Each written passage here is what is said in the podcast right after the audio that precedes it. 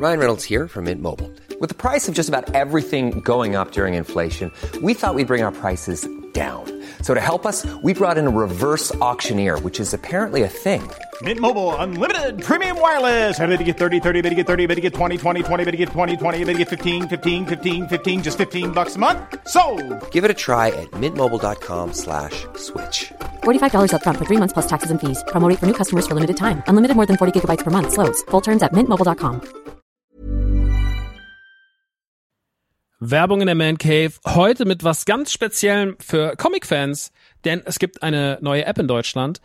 Quasi die erste All-You-Can-Read-App auf Deutsch und das ist Swoosh. Und in Swoosh habt ihr quasi hunderte von Comics, ja, über 900 Comic-Titel vereint in einer App und könnt jederzeit darauf zugreifen. Jetzt werdet ihr sagen, was sind es denn für Comics? Na, es sind Comics von unter anderem Panini, ja, also die ganzen Star Wars Sachen, sehr viel von DC, Batman, Superman, Wonder Woman und so weiter und so fort.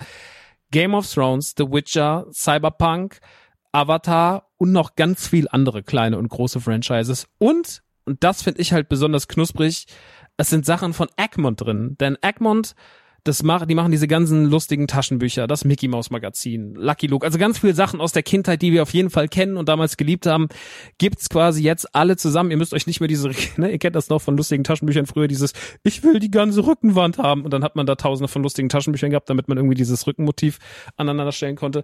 Das braucht ihr jetzt zwingend nicht mehr, ja, das braucht ihr nicht mehr in eurem Wohnzimmer mit äh, Ende 30, sondern es reicht im Hosentaschenformat und deswegen kann ich euch Swoosh wirklich sehr, sehr, sehr empfehlen, wenn ihr sagt, ey, ich habe einfach Bock wieder Comics zu lesen auf meinem Tablet, auf meinem, auf meinem Smartphone.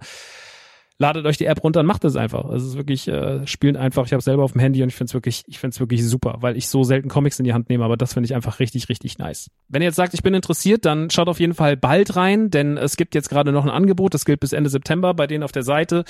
Da kriegt ihr quasi drei Monate zum Preis vom einen, nämlich für 9,99 Euro. Danach kostet es regulär 9,99 Euro. Oder es gibt auch noch ein Jahresabo, das kostet 99,99.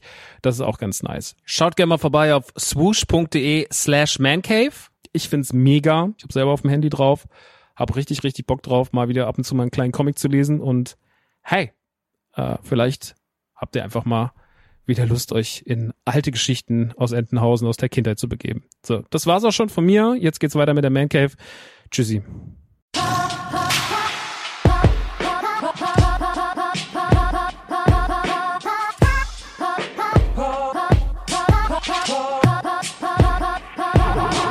Hey Leute, das hier ist Ausgabe 2 von äh, The Man Cave. Heute geht es unter anderem um Rage 2, American Fugitive, äh, Game of Thrones und ganz viele andere Sachen. Viel Spaß!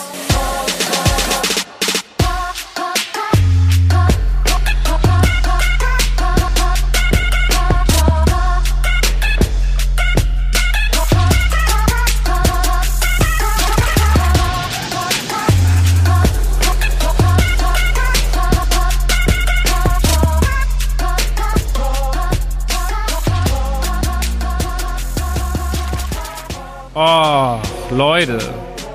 Herzlich willkommen zu die Man Cave, Ausgabe 2. Heute hier mit mir, dem Maxe, aka dem Rockstar. Und was habe ich mich gefreut, wieder aufnehmen zu können, denn das letzte Mal war sehr schön. Wir haben heute viel auf unserer Liste für diese Ausgabe. Es gibt ein kleines Follow-up zur letzten Folge. Wir haben äh, ein paar gemischte Sachen. Da möchte ich noch ein paar Gedanken zur letzten Staffel von Game of Thrones mit euch ein letztes finales Mal teilen. Und es gibt natürlich auch wieder Reviews, äh, vor allem zu American Fugitive und zu Rage 2, die in den letzten Tagen erschienen sind. Aber wir reden auch ganz kurz über Dragon Slayer Trilogy und Castlevania. Ihr findet die Timecodes, wenn euch irgendwas davon besonders interessiert oder nicht interessieren sollte, äh, in der Beschreibung. Das letzte Mal sollten sie da eigentlich auch sein, aber waren sie dann nicht. Sollte aber dieses Mal alles klappen. Nun gut. Erstmal nochmal als kleiner, als, als kleiner Startschuss, das letzte Mal, als ich aufgenommen habe, war das Projekt ja noch nicht online. Jetzt ist das Projekt online und vielen, vielen Dank für das liebe, liebe Feedback. Es war sehr, sehr schön zu lesen und zu hören, dass ihr darauf Bock habt, dass das Projekt Sinn macht und dass sich das auch ein paar Leute anhören. Ich habe die Zahlen gesehen und das ist alles für einen Solo-Podcast von jemandem, der schon ein paar Podcasts hat, sehr gut. Deswegen an dieser Stelle vielen lieben Dank und wenn ihr Lust habt, dieses Projekt in irgendeiner Form zu unterstützen, das muss nicht finanziell sein, möchte ich nochmal betonen. Das kann auch sein, dass ihr zum Beispiel eine Bewertung schreibt bei iTunes, die dann im besten Falle auch noch gut ist oder sehr gut. Äh, also vier, fünf Sterne, das wäre toll. Noch ein paar nette Worte dazu, das ist toll. Wenn ihr es euren Freunden empfehlt, ist toll. Wenn ihr es mal irgendwo auf eurem Social Media teilt, ist es toll. So Sachen helfen halt einfach, so ein Projekt, so ein kleines Projekt wie die Man Cave voranzutreiben. Und ja, das wäre ganz lieb von euch. Wenn ihr es natürlich noch weiter unterstützen wollt, dann könnt ihr das auf Patreon tun, patreon.com slash themancave. Das ist eine sehr kleine Patreon-Seite, die auch nicht darauf angelegt ist, jetzt anders als beim Autokino, äh, euch mit äh, unfassbar viel Sondercontent zu versorgen, sondern ihr habt dann Early Access, das heißt, ihr könnt Folgen, die regulär erscheinen, 24 Stunden vorher schon hören, bevor sie öffentlich, äh, öffentlich rauskommen im normalen Feed. Und ihr kriegt Zugang zu unserem kleinen Discord, der Discord war auch die letzte Zeit sehr aktiv. Wir haben den letzte Woche ein bisschen aufgeräumt. Der hat jetzt Admins. Da sind schon einige Leute, weil es ja schon einige Patronen gibt. Da findet schon ein reger Austausch statt. Wir haben Flohmarktgruppen in diesem Discord. Wir haben Diskussionsgruppen über Serien, über Filme, über Spiele, über Retro. Und ich hoffe, hoffe, hoffe, dass sich da eine nette kleine Community bildet für die Leute, die vielleicht irgendwann von der Größe der Autokino Facebook-Gruppe genervt waren oder die da nicht mehr ihren Platz gefunden haben, das soll hier anders sein. Deswegen ist das so eine Art kleiner Safe Space und ich hoffe, hoffe, hoffe, dass der auch weiterläuft. Immer dann, wenn ich nicht da bin, weil ich kann natürlich nicht den ganzen Tag online sein, aber ich bin da auch drin ab und zu. Sag Hallo, Quatsch mit euch über irgendwas, lese mir auch gerne irgendwelche Sachen dazu durch. Äh, es gab auch Kritik zum Beispiel an der neuen Folge, die dann aber konstruktiv war, wovon auch heute ein paar Sachen umgesetzt werden direkt äh, ein paar Sachen auf gar keinen Fall. Äh, und da möchte ich auch gerade die Brücke inbauen. Denn das letzte Mal in der ersten Folge war natürlich noch nicht alles so rund, muss ich selber noch finden. Das ist auch ein bisschen schwierig, seinen eigenen Solo-Podcast zu machen, den man viele, viele Themen abdecken will. Und wir werden dann natürlich nach und nach die nächsten Wochen Struktur reinbringen. Es gab eine etwas längere Kritik, in der auch Positives stand, aber auch Negatives stand. Und ein Punkt allen voran war Spastigate. Spastigate war ein Problem, was sich in der nullten, also die nullte Folge war ja zweiteilig und in der ersten Folge ergeben hat, denn in der nullten Folge sage ich, ich will nicht mehr so oft das Wort Spasti sagen und in der ersten Folge gibt es ein Jingle mit dem Wort, mit diesem genannten Wort. Ich habe es jetzt schon sehr oft gesagt, gerade in den letzten Minuten. Deswegen muss man es nicht die ganze Zeit zu oft sagen. Aber ihr wisst, was ich meine. Äh, da wurde es gesagt und ja, das war ein Widerspruch. Vor allem war das ein Widerspruch, wenn man bedenkt, dass ich beides an einem Tag aufgenommen habe. das ist natürlich noch dümmer. Ich erzähle euch ganz kurz, warum es zu sowas kommt. Manchmal habe ich Leerlauf im Gehirn und dann freestyle ich sowas. Und diese ganzen Jingles, diese ganzen Jingles, die ihr hört, die sind alle gefreestylt. Die sind alle One-Take gefreestylt. Ich leg mir irgendwas zurecht, mach das und dann hau ich's raus, weil ich's einfach, weil das ist mein schlechter Humor, den ich einfach manchmal gerne auslebe. Und dann kam dieser Jingle gefreestyle aus meinem Mund und ich fand das so lustig und habe so darüber gelacht im Endeffekt, dass ich es dann online gestellt habe. Dass das jetzt nicht cool ist, das, äh, das sehe ich. Der Jingle wird auch nicht mehr kommen. War ein bisschen doof, war ein bisschen inkonsequent. Tut mir leid. Da gibt's jetzt auch gar nicht große. Äh, also ich kann jetzt nicht so sagen, so, ja, ich wollte einfach mal euch testen, sondern ich war ein bisschen dumm. Aber der Jingle ist damit auch gestorben und äh, also ich wollte den einfach nur einmal bringen, weil ich ihn sehr funny fand. Das nächste Mal äh, gibt's einen anderen. Ne? Also wenn ihr jetzt, äh, wenn, wenn ihr jetzt nicht mehr da seid, dann ist es schade, weil da, deswegen. Ich hoffe, es sind noch ein paar Leute da. Gut. Ansonsten gab es generell Kritik an den Jingles, aber die wird natürlich ignoriert, denn ich mache unfassbar gute Jingles, Leute. Ich lieb Jingles. Und für die Leute, die meine Jingles nicht mögen, das ist ähm, leider, das ich kann, kann euch nicht alle retten. Ja, das ist das Problem. Ansonsten, wie ihr es vielleicht auch hört, im Hintergrund läuft ein bisschen Musik. Das ist auch ein Kritikpunkt gewesen, den ich auch sehe, weil natürlich, wenn man alleine redet, dann hat man auch mal eine Denkpause. Ich will halt versuchen, diese ganzen Ös und Ös zu überbrücken. Deswegen gibt es manchmal kurze Denkpausen, denn wie ich euch eben schon erklärt habe, manchmal habe ich Luft im Gehirn und die muss dann ganz kurz raus und ich will meine Gedanken sortieren, weil das ist was, was man auch leider erst in den vielen Jahren, denen man podcastet, lernt. Manche Leute setzen sich ans Mikrofon und reden direkt, als hätten sie nie was anderes gemacht. Bei mir gehört leider auch viel Übung und viel Gedanken machen dazu und naja, deswegen gibt es ab und zu so kleine Denkerchen, Päuslein, Und die werden nicht mehr ganz so auffällig sein, wenn man im Hintergrund ein bisschen Musik hat. Das hatten wir beim Rumble Pack auch oder haben die beim Rumble Pack wahrscheinlich immer noch. Das ist eigentlich immer eine ganz nette Geschichte. Haben wir bei anderen Podcasts nicht, äh, nicht aber tut ganz gut, finde ich. Außerdem die Gesucht-Kategorie, die werde ich nur noch anschneiden, weil A hat es überhaupt nichts gebracht. Also wir anscheinend niemand von euch hat irgendwas Cooles zu Hause, was er mir andrehen will. Zumindest nicht von dem, was ich gesagt habe. Zudem ist es wahrscheinlich auch nervig, wenn ich hier sitze und einfach nur sage, so ja, also ich suche das und ich suche das und ich suche das und das ist dann wahrscheinlich nicht so egal für euch. Ich werde das aber immer mal abkürzen. Ich hoffe, das ist erlaubt. Zum Beispiel, ich mache jetzt gerade mein N64 Full Set, ein Nintendo 64 Full Set, nachdem ich die Dreamcast endlich beendet habe. Dazu aber gleich noch mehr. Und dieses N64 Full Set muss gefüllt werden. Ich suche Spiele original verpackt mit Anleitung und Hülle. Und wenn ihr da was habt, schreibt mir doch einfach eine E-Mail, info at rockstar.de oder einfach eine PM bei die Man Cave. Die Man Cave Instagram-Seite sollte man generell besuchen. Instagram.com slash die Man Cave. Das wollte ich glaube ich auch gerade sagen. Habe ich aber irgendwie nicht. Denn da läuft auch gerade ein kleines Gewinnspiel in Kooperation mit Nintendo, denn die haben vor einigen Wochen Tetris 99 rausgebracht. Das ist die irrsinnige Idee, Tetris äh, in ein Battle Royale Konzept zu pressen, was überraschenderweise gut funktioniert. Es wurde auf einer Nintendo Direct angekündigt, kam dann auch direkt online. Man spielt gegen 98 andere. Es läuft sehr, sehr, sehr dynamisch. Es ist ziemlich witzig, weil es halt eigentlich großer Unfug ist, dass es das gibt. Und für Leute, die eine Switch Online, die einen Switch Online Account haben, für die ist das kostenlos. Das solltet ihr mal auschecken. Ich habe selber damals direkt ausgecheckt, deswegen konnte ich diese Werbung auch mit gutem Gewissen annehmen, weil ich tatsächlich ein bisschen Spaß damit hatte. Ich bin halt leider sauschlecht in Tetris. Der Gürnt ist da ein bisschen besser. Ich glaube, der kommt schon immer in die Top 10. Ich bin nie weiter als in die Top 30 gekommen. Schade. Ist aber ein gutes Ding. Hab noch ein Gewinnspiel auf meiner Seite dazu laufen. Da könnt ihr dreimal ein Jahresabonnement gewinnen für Switch Online. Das ist natürlich ganz praktisch, weil da sehr, sehr viele coole Sachen sind. Und der Hauptpreis ist ein Switch-Spiel eurer Wahl. Genau. Ja, so viel dazu, um nochmal auf die Seite hinzuweisen. Ansonsten habe ich auch gerade, was das alles angeht, gar nicht so viel. Ich habe eben schon gesagt, die Dreamcast-Sammlung ist vollständig. Das Fullset ist endlich fertig. Es ist noch eine sehr schräge Geschichte passiert bezüglich des Spieles Moho.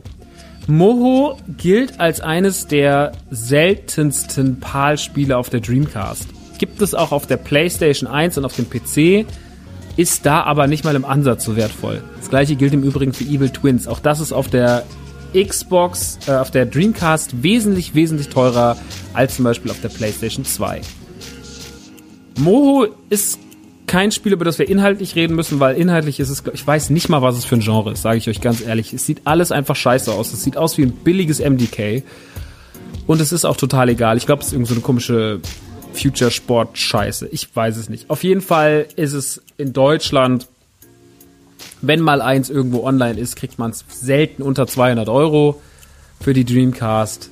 Schon gar nicht original verpackt. Und es kam, wie es kommen musste. Auf eBay Kleinanzeigen war es irgendwann auf einmal da, in einem sehr, sehr, sehr guten gepflegten Zustand. Und die Person, die es verkauft hat, wollte 230 Euro dafür haben.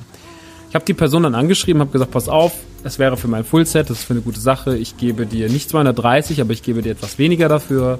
Ich gebe dir glatte 200 Euro dafür. Ich erzähle jetzt die Geldsumme, weil die Geschichte leider davon lebt, was dann nämlich danach passiert ist. Deswegen muss ich die, die Summe nennen.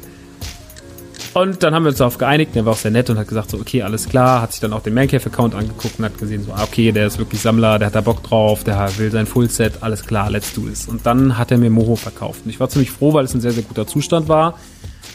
Und ein paar Tage später liege ich nachts im Bett, sonntagsabends war das, und sehe auf eBay Kleinanzeigen, dass Moho original verpackt drin steht, verschweißt für 150 Euro. Bei einem Händler, der es sehr, sehr gut gemeint hat mit seiner Umwelt, weil der sehr viele original verpackte Dreamcast-Spiele angeboten hat. Auch unter anderem South Park Rally, New Tetris, oder hieß es New Tetris? Auf jeden Fall das eine Tetris, was es gab für die Dreamcast und so weiter und so fort. Spiele für sehr, sehr wenig Geld, original verpackt, verschweißt für 10 Euro, für 15 Euro, darunter halt auch Moho für 150 Euro. Was ein sehr, sehr, sehr guter Preis wäre, wenn es ausgepackt wäre, was natürlich beim original verschweißten Spiel noch ein viel, viel, viel, viel besserer Preis ist.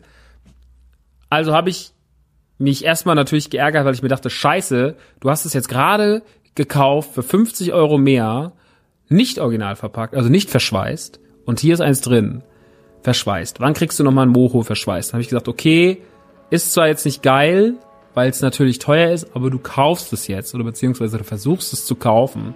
Am nächsten Morgen bin ich dann aufgewacht, hab dann mit dem Händler hin und her geschrieben. Er meinte dann zu mir so, hey, pass auf, mich haben jetzt mehrere Leute angeschrieben. Umso mehr Spiele du von meinem Stapel nimmst, umso mehr ich loswerde, umso eher kriegst du's. Und da alle Spiele einfach sehr günstig waren und auch ein bisschen unter fair waren eigentlich schon, also zu seinem Nachteil, nicht zu meinem Nachteil. Was er aber wusste, was er auch, also er war ja bewusst, wenn er es nicht gewusst hätte, hätte er keine 150 Euro. Also er hat sich schlau gemacht, aber er wollte einfach nicht, er hat einfach gesagt, ich will Sammler glücklich machen. Was ja erstmal eine noble Geste ist, weil das gibt's ja heute nicht mehr so oft. Dann habe ich gesagt, pass auf, ich nehme den ganzen Stapel einfach, sag mir den Preis, äh, hier ist das Geld. Das klingt jetzt erstmal sehr, sehr, äh, das hat natürlich ein Invest, äh, Investit, äh, wie nicht investigative, ähm, Investmentgründe. ist wie Aktien kaufen für mich, Leute. Also, habe ich dann gesagt, okay, nehme ich mit. Habe dann das alles gekauft bei ihm, beziehungsweise habe ihm dann auch sein Geld geschickt. Und äh, die Geschichte geht auch, es gibt jetzt keine böse Wendung an der Geschichte, sondern Moho kam an mit allen anderen, alles im Top-Zustand und alles ist super. Und ich habe es damals auch in meiner Story gezeigt bei Mancave und war wirklich so happy, happy, happy. Was ich euch aber noch erzählen wollte, warum ich die Geschichte überhaupt erzähle, zum einen natürlich, weil ich endlich diesen Moho-Fluch gebrochen habe und dann auch noch zwei Stück in einer Woche. Jetzt habe ich das zweite äh, hier noch liegen, das andere, was ich ja, was auch in einem tollen Zustand ist, das ausgepackte. Aber jetzt habe ich natürlich ein Original verschweißtes, da brauche ich das andere eigentlich nicht mehr so wirklich. Werde ich irgendwann vielleicht mal verkaufen. Aber was das Beeindruckende war, dass er mir erzählt hat, und das ist dann bestätigt sich dann auch auf der Verpackung, er sagt dann zu mir, hey, weißt du, jetzt kriege ich hier gerade Angebote von Leuten, die sagen mir, sie wollen mir 300 Euro dafür geben, wenn ich die nicht gebe und so. Ich gebe es aber dir, weil ich das Gefühl habe, du bist Sammler, du weißt es wert zu schätzen und so weiter und so fort. Du bist kein Reseller. Ich so, yo, genau so ist es. Alles klar. Die Geschichte war die, dass er sagte, ich habe mit dem Spiel ja schon mal Fehler gemacht. Ich hatte nämlich ganz viele davon. Die hat er irgendwo aus einem Videothekenbestand mal aufgekauft und hat damals einen Apfel und ein Ei dafür bezahlt. Und er hat gesagt, ich hatte die schon mit auf dem Flohmarkt, aber die Leute wussten nicht zu schätzen, dass es da lag und ich wusste nicht, was es wert ist, weil ich dachte, das Spiel heißt Motto, weil das Logo von Mohu ja so komisch aussieht. Hat er es gegoogelt, hat den Preis nicht gefunden, hat gedacht, na gut, das Spiel Motto gibt's anscheinend nicht auf der Play, auf der Xbox. Na gut, dann verkaufe ich es halt für einen Fünfer, was soll schon schief gehen? Und hat dann dieses 2, 300, in dem Zustand eigentlich mehr 350 Euro 400 Euro Wertspiel für 5 Euro auf dem Flohmarkt gelegt, hatte drei Stück davon und hat zwei davon verkauft für 5 Euro jeweils an Sammler oder an Sammler und eins blieb übrig und dann ist er nochmal damit online gegangen, beziehungsweise der eine hat ihn wohl darauf hingewiesen, hat gesagt so, du, das ist mehr wert als 5 Euro, als er es dann gekauft hatte und hat er gesagt, ah, okay. Und dann hat er es für 150 verkauft. Aber der Typ hat wirklich für 5 Euro dieses Moho verkauft, weil er nicht wusste, wie es heißt. Vielleicht findet ihr ein billiges Moho, vielleicht ist es deswegen so selten, Leute, weil die Leute denken, das Spiel heißt Motto. Schaut einfach mal. Vielleicht findet ihr irgendwo mal das billige Spiel Motto. Ist tatsächlich sehr teuer, aber mein Dreamcast Fullset hat sich dann dadurch komplettiert. Der Händler war super nett. Muss eh sagen, in letzter Zeit viel gute Erfahrungen auf eBay Kleinanzeigen, viele nette Händler. Ist ein anderer Umgangston als bei eBay damals. Ich meine, bei eBay sind ja eh weniger Privatauktionen inzwischen, aber immer noch mal ein paar. Da kann man auch immer mal wieder einen netten Schuss machen. Aber gerade bei Kleinanzeigen viele coole Leute unterwegs, muss ich wirklich sagen, sehr nett bis dato eigentlich mit allen irgendwie coole Erfahrungen gemacht, bis auf eins. Ich habe letztens einen Flying Dragon gekauft für den N64 und da kam leider eine sehr, sehr, sehr, sehr schwierige Verpackung bei mir an, die dem Preis nicht wirklich gerechtfertigt war. Aber da ist dann eine Privatauktion und wenn man nicht richtig hinguckt, dann macht man halt nichts. Spiel ist im guten Zustand, Anleitung ist im guten Zustand, aber die Verpackung ist leider, naja.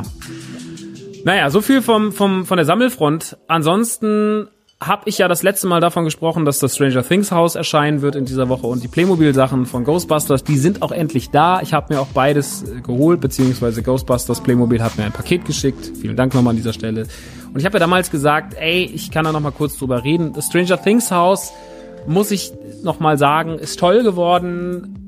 Optisch ist es nicht ganz hundertprozentig mein Fall, weil man natürlich durch diesen Trick mit dem, das Spiel, das Haus ist oben normal und unten ist es im Upside Down sich nicht jetzt so schön hinstellen lässt, wie zum Beispiel der Quickie-Markt oder das Simpsons-Haus. Das sieht ein bisschen schöner aus in der Vitrine. Das da sieht schon ein bisschen seltsam aus. Sieht aus wie so ein komisches, verwachsenes Baumhaus. Die Idee zählt da mehr, finde ich. Die ganzen Details sind schön, die Figuren sind schön. Alles, was dabei ist, ist sehr, sehr schön. Der Preis ist okay. Es ist jetzt nicht das Riesenset für 199. Natürlich zahlt man da auch wieder Lizenz und so weiter und so fort. Aber für einen Stranger Things Fan und von der Idee her ist es schon ein geiles Lego-Set und da bleibe ich auch bei meiner Meinung. Bei den Playmobil-Sachen habe ich ja gesagt, es gibt verschiedene Sets. Es gibt diese vier Figuren, die finde ich sehr, sehr nett. Die kosten auch nur 19,99. Dieses Vierer-Set von den vier Playmobil-Figuren. Der Ecto 1A kostet ungefähr 60 Euro. Und diese großen Figuren kosten, diese 15 Zentimeter Figuren kosten 50 Euro pro Stück, sind aber auch limitiert auf 12.500, glaube ich, wenn ich mich nicht täusche.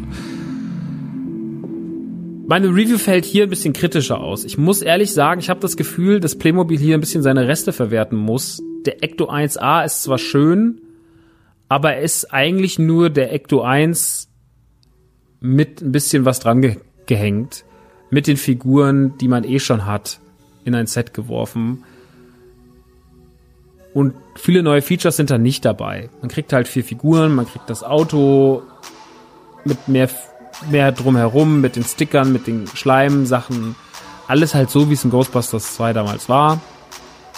Der Ecto 1A kam ja auch so damals ähnlich von Kenner raus, mit ähnlichen Features. Also man hat den tatsächlich so ein bisschen, glaube ich, hat sich da bewusst oder unbewusst daran orientiert, was man damals da anders gemacht hat, weil da gab es ja auch den Ecto 1, den hatten wir alle und den Ecto 1A, den glaube ich hatten wir gar nicht in Europa von Kenner. Aber die Amis hatten den. Ist ein geiles Ding, suche ich schon seit Jahren hätte ich ganz gern mal so einen schönen Ecto 1A von Kenner, aber ist natürlich heutzutage auch ein bisschen schwierig. Und jetzt der Playmobil Ecto 1A orientiert sich da sehr, sehr dran. Wie gesagt, der letzte war ein bisschen teurer, äh, ein bisschen billiger im Verhältnis. Da waren aber auch weniger Figuren dabei. Deswegen ist das wahrscheinlich schon okay. Ist ein nettes Set, kann man sich holen, muss man sich nicht holen, aber als Ghostbusters-Fan ist es schon ganz süß als Spielzeug, aber wahrscheinlich reicht auch der erste für die Kids. Das könnt ihr entscheiden, wenn ihr das euren Kindern kaufen wollt. Für Sammler, Sammler müssen eigentlich beide haben. Ich habe mich auf jeden Fall gefreut, ist schon schön. Die andere Sache ist, sind diese Sammlerfiguren. Und ich habe ja zum letzten Mal schon gesagt, ich weiß nicht, ob ich das einen gerechtfertigten Preis finde, 49 Euro dafür zu nehmen, dass diese Figuren relativ klein sind dann, oder das heißt klein sind, die sind schon groß mit 15 Zentimeter. Also für die, die nicht wissen, was es geht, Playmobil hat Sammelfiguren gemacht. Im Endeffekt ihre eigenen Figuren in etwas größer, in 15 Zentimeter Varianten. Und die verkaufen sie halt einzeln für den genannten Preis. Das heißt, wenn man alle vier haben möchte, zahlt man knapp 200 Euro. Was ein stolzer Preis ist für vier Sammlerfiguren. Funko hat ja schon mal sowas gemacht. Das hatte ich ja auch erwähnt das letzte Mal. Funko hat Playmobil-Figuren gemacht und die waren eigentlich ganz schön. Darunter gab es auch zwei Ghostbusters-Figuren. Ich habe die verglichen. Die Ghostbusters-Figuren, die wir jetzt hier vom Playmobil sehen, sind tatsächlich wesentlich schöner. Die neuen Figuren, die sind detailreicher, die sehen irgendwie ein bisschen hochwertiger aus. Die haben natürlich auch eine aufwendigere Verpackung. Das ist so ein eckiger Kasten. Da ist dann noch so ein kleines Feature dabei. Die haben ihre Sachen in der Hand. Also das ist alles schon ganz nett. Der Preis müsste aber nicht bei 50 Euro liegen, sondern maximal bei 35, finde ich. Eher 29,99. Dann hätte ich mir alle geholt. So hole ich mir nicht alle, weil es mir einfach zu teuer ist. Und ich die Befürchtung habe, dass diese Figuren mit ihrer doch sehr hohen Limitierung, nämlich 12.000 irgendwas, nicht so schnell die Läden verlassen werden. Und ich so ein bisschen vermute, dass wir die Dinger in einem halben Jahr für 30 Euro bei Toys R Us beziehungsweise Smith, wie es ja jetzt heißt, Smith bei Smith rumstehen sehen werden und Co. Deswegen warte ich da mal lieber. Da würde ich jetzt mal nicht drauf spekulieren. Ich finde die schön. Ich möchte die eigentlich auch ganz gerne haben, weil ich sowas schön finde. Diese, die sind auch durchnummeriert. Aber ich finde 49 Euro ist mir einfach tatsächlich zu hoch für das, was man da kriegt. Dafür ist es nicht genug und dafür ist die Limitierung nicht zu hoch und dafür habe ich einfach schon besseres Spielzeug für weniger Geld gesehen. Auch wenn das hier natürlich ein Markenprodukt ist wie Playmobil, aber trotzdem finde ich das dann nicht dem Preis angemessen und muss da leider sagen, da hat Playmobil ein bisschen daneben gegriffen, was die, was die finanzielle Gestaltung angeht. Ja, ansonsten, was gibt's noch Neues?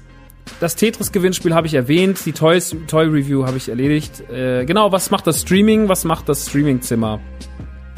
Mein Streamingzimmer zur Man Cave ist soweit fertig. Die Möbel sind da, der Fernseher ist da, es ist auch schon alles eingerichtet, die Kameras stehen schon. Und wir werden in den kommenden Tagen die ersten Teststreams machen. Die Leute auf dem Discord werden auch darüber informiert werden, dass sie an diesen Streams dann teilnehmen können. Wir sind gerade noch dabei, die Grafiken zu regeln. Generell kann ich schon mal sagen, twitch.tv slash die Mancave. Kann man das überhaupt so subscriben, abonnieren, ohne jetzt Kohle da zu lassen, aber man kann das schon so abonnieren, dass man dann informiert wird, wenn was passiert.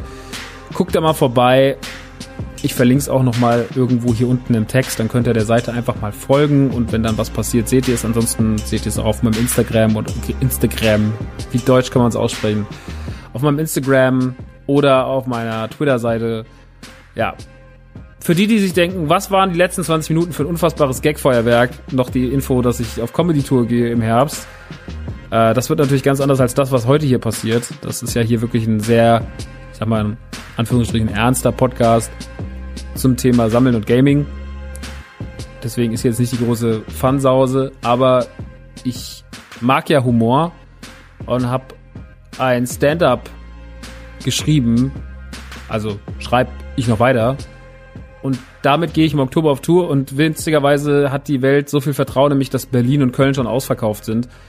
Das bedeutet, es gibt noch Karten für Leipzig, für Frankfurt, für Hamburg und für Stuttgart. Aber auch da wird es tatsächlich knapp. Deswegen, wenn ihr Bock drauf habt, das zu sehen, das große Comedy-Comeback von Max Rockstar Nachtsheim geht mal auf krasserstoff.com und sichert euch Karten. Wie gesagt, für die eben vier genannten Städte im Oktober gibt's noch Tickets. Köln und Berlin sind ausverkauft. Wir verlegen auch nicht hoch. Das Ganze ist ja erstmal ein Testlauf, um mal zu gucken, wie das überhaupt so ist. Ob ich das alles noch so kann und ob das genauso wird, wie ich mir das vorstelle. Und wenn das alles genauso wird, wie ich mir das vorstelle, dann sehen wir uns vielleicht 2020 wieder mit der ganzen Nummer. Aber aktuell ist das jetzt erstmal ein Testlauf, von dem ich nicht sagen kann, inwieweit der noch Einfluss auf meine weitere Zukunft nehmen wird. Dass ich das aber nicht nur für einmal mache, ist eigentlich der Plan, sondern dass ich das schon auch jetzt regelmäßiger mache und mich von anderen Themen erstmal wieder distanziere klingt so negativ. Ich mache einfach gerne auf das, was ich Bock habe. Ne? Deswegen mache ich halt Mucke, deswegen mache ich halt Podcasts und deswegen mache ich dann auch einfach mal ein Comedy-Programm der Anspruch ist immer, es muss gut werden. Und ich hoffe, das kriegen wir auch hin. Ansonsten möchte ich ein paar Gedanken mit euch teilen und zwar zur neuesten Staffel Game of Thrones. Wir haben sehr, sehr viel darüber geredet in unserem Format Game of Trottles, ein Podcast, den wir zu Game of Thrones gemacht haben, zusammen mit Costa Merodiniakis, aka Ilmatic, der junge Ilz, den kennt ihr vielleicht noch von früher, Rapper bei 3P, viel mit Savage unterwegs gewesen, nur noch 24 Stunden, legendäres Album. Und mit Chrissy, dem Nanu, haben wir zusammen diesen Poddy gemacht und haben jede Woche die neueste Folge geguckt. Und ich bin ein sehr großer Game of Thrones Fan, auch wenn ich relativ spät erst eingestiegen bin. Ich habe erst letztes Jahr, 2018, die vierte, fünfte, sechste, siebte Staffel gesehen. Die anderen sind, waren lange Zeit davor, Staffel 1 bis 3. Es gibt viele legendäre Geschichten von Game of Thrones und mir. Also lange Zeit dazwischen immer von dem Zeitpunkt an, wo ich drin war, die Serie geliebt. Aber die Regel von Game of Thrones und mir war, ich gucke immer nur Folgen auf dem Crosstrainer und als ich dann einfach drei Jahre keinen Bock hatte, auf den scheiß Crosstrainer zu gehen, habe ich dann einfach drei Jahre lang keine Folge geguckt. Das ist die traurige Realität zwischen GOT und mir. Ja, äh, jetzt habe ich aber letztes Jahr mich dazu durchgerungen, alles zu gucken, war wahnsinnig gehypt. Es hieß im Frühjahr 2019 kommt die finale achte Staffel und wir werden erfahren, wer auf dem Thron sitzt. Wir werden gucken, Was würde mit dem Nachtkönig, was wird mit Daenerys etc. pp. Wir werden es sehen. Jetzt ist die Staffel rum und vielleicht habt ihr es irgendwann mitbekommen in diesem Internet. Es war die Hölle los. Und das war wirklich, wirklich, wirklich, wirklich tragisch teilweise. Der Serie wurde sehr, sehr, sehr viel Schlechtes nachgesagt. Sehr, sehr, sehr viele Fans sind gekippt, sind von Fans zu absoluten Hatern geworden, hassen die Serie, sagen, es ist schlimmer als Lost. Die Negativbewertungen überschlagen sich und die Menschen, die die Serie jetzt nicht mehr mögen, sind so laut, wie sie noch nie bei etwas laut waren. Es gab Petitionen, dass Millionen Menschen von die von Millionen Menschen unterschrieben wurde, dass diese Serie neu gedreht werden soll, also die achte Staffel, dass man das Finale richten soll, weil das katastrophal wäre und man es ordentlich erzählen sollte. Benja von Weiss, die und die, die beiden Jungs, die Regie und Drehbuch geschrieben haben, sollten verbrennen. Es wurde von Mord gesprochen, dass dann endlich mal, dass man die hängen soll und so weiter und so fort. Also es gab sehr, sehr viele extreme Meinungen, es gab sehr, sehr viele extreme Beiträge in Foren. Und ich habe so ein bisschen drauf geguckt und bin ein bisschen an allem verzweifelt. Ich erkläre euch warum. Ich bin, möchte ich gleich vorwegschicken, ich bin nicht hundertprozentig überzeugt von dieser Staffel. Auf gar keinen Fall. Ich verstehe die absolut die Krankheiten dieser Staffel und das sind mehr als nur Kinderkrankheiten. Da gibt's ganz viele Sachen, die man schwierig besprechen, die man auch nicht schönreden kann ich habe mir, als die Staffel angefangen hat, gedacht, wow, sie nehmen sich ganz schön viel Zeit, nochmal dies alles zu erklären. Die ersten zwei Folgen sind eine Hinleitung zur, zur dritten Folge, die dann eine ganz große, wichtige Szene ist, eine ganz große, große Schlacht ist. Eine Schlacht, auf die wir schon lange warten. Und als diese Schlacht vorbei war, war ich absolut davon überzeugt, dass es großartig war und dass diese Folge Fernsehgeschichte ist es war der gleiche Moment wie damals bei Episode 8, als ich aus dem Kino kam, aus der Pressevorführung von Star Wars Episode 8 und völlig davon überzeugt war, dass dieser Film von allen geliebt wird und wenige Zeit später feststellen musste, als dann die ersten Reviews kamen, beziehungsweise die Reviews waren ja alle gut, aber als dann die Leute aus dem Kino kamen nachts, habe ich festgestellt, ma, das ist aber nicht so gut, was hier gerade passiert. Da war sehr, sehr viel Hate dabei. Sehr, sehr viele waren enttäuscht, haben gesagt, Ryan Reynolds hätte Star Wars kaputt gemacht und so weiter und so fort da gibt es bis heute sehr viele Streitigkeiten, sehr viele Streitpunkte, warum Leute finden, dass Episode 8 der schlechteste Star Wars Film aller Zeiten ist. Ich habe sehr, sehr viel darüber diskutiert. Sehr lang und ausgiebig. Ich bin keine Sekunde mehr bereit, mit irgendjemandem auf dieser Welt darüber zu reden. Der, das muss man sich dann einfach anhören, was wir dazu gesagt haben, ich wirklich, ich kann nicht mehr. Einfach aus Erschöpfung. Aus Erschöpfung. Nach der Episode 3 von Game of Thrones war es ähnlich, dass ich viel Negatives gelesen habe und das war besser, Battle of the Bastards war besser und dies und das. Und ich das eigentlich alles ganz geil fand. Natürlich waren da unlogische Sachen drin, da braucht man nicht drüber reden. Aber ich bin dann immer so, das Empfinden, meine Emotionen beim Schauen, das, was es mit mir gemacht hat, steht über dem, was jetzt logisch daran äh, im Detail scheiße ist oder nicht.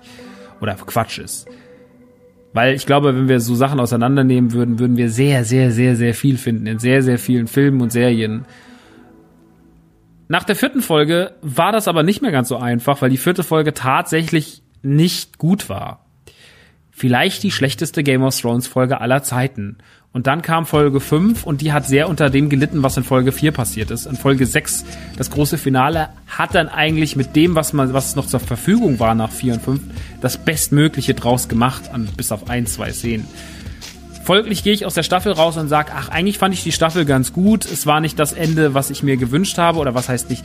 Ich habe inhaltlich gar nicht so viel zu bemängeln. Es gibt natürlich ein paar Fragen, wie, was sollte die Brienne und Jamie-Sache? Habt ihr da Fanfiction verfilmt oder was war das?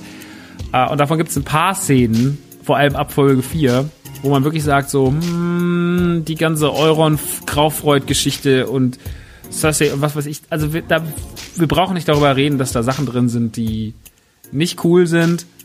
Aber wenn man die Serie so ein bisschen casual guckt und ohne dieses, ich habe alle Bücher gelesen, habe die Serie fünfmal geguckt, dann ist das schon noch alles in einem Rahmen, wo ich sage, so ja, das hätte man besser machen können. Ich habe aber auch schon wesentlich schlechtere Serienenden gesehen.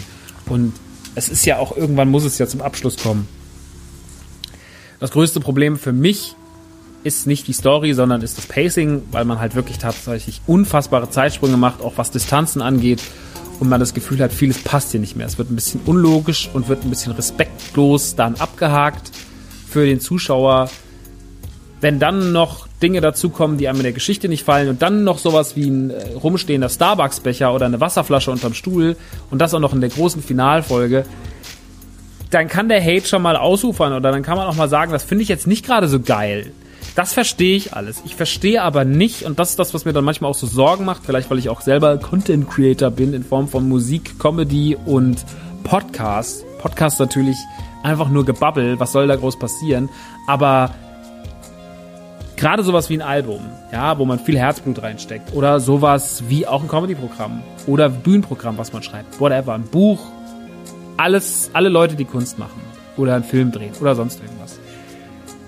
Und wenn sie das so lange tun und so lange auf einem unterhaltenden Weg, dann ist es super, super, super fies, wenn man dann wegen einem Finale, was einem nicht so zusagt, wie man sich das vielleicht gewünscht hätte, das komplette Franchise tot zu sagen und alles daran Kacke zu finden. Das finde ich immer ein bisschen drastisch und ein bisschen schade. Ich fand, das Internet war ein bisschen laut ein bisschen zu laut. Es gab ein bisschen zu viel drastische Sachen, die gesagt wurden. Diese Petition, absolut unnötig. Dieser ganze Hass, dieses ganze arrogante, ich finde das alles scheiße, ich hätte es besser gemacht. Also das sagen dann Leute, die schaffen es nicht mehr, der Selfie-Cam ordentliches Foto von sich auf Instagram hochzuladen. Aber die wollen mir dann sagen, dass sie alles besser gemacht hatten. Das gleiche hatten wir damals auch bei Episode 8. Ich hätte es besser gemacht. Macht's nochmal neu, macht's nochmal neu, ich schreib's um. Yo, schreib's mal um. Ich finde es schade, dass da immer in Schwarz und Weiß gedacht wird wie gesagt, hätte ich mir ein besseres GOT-Ende gewünscht? Ja, safe. Wie enttäuscht bin ich?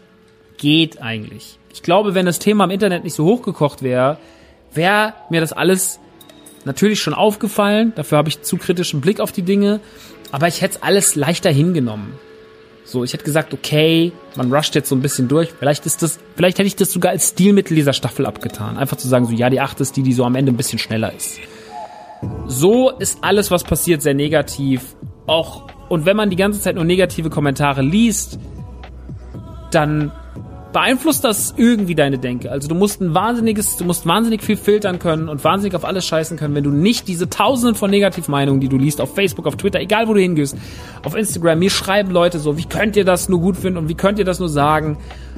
Wenn du mit all dieser negativen Energie, klingt zwar sehr äh, nach äh, Motivationscoach hier, um Gottes Willen, aber diese ganze negative Energie, die einem entgegen, wenn die dich kalt lässt, das geht nicht. Das nimmst du mit und du wirst auch selber diese Sendung kritischer betrachten und mit bisschen weniger Liebe. Und ich treffe dann auch Leute, die wissen dann gar nicht mehr, was sie denken sollen. Dann sagen sie zum einen, der es scheiße findet, ja, war voll scheiße, und zum anderen, der es gut findet, sagt, ja, ich fand es auch ganz gut eigentlich. Und mein Fazit ist, das war nicht der perfekte Abschluss.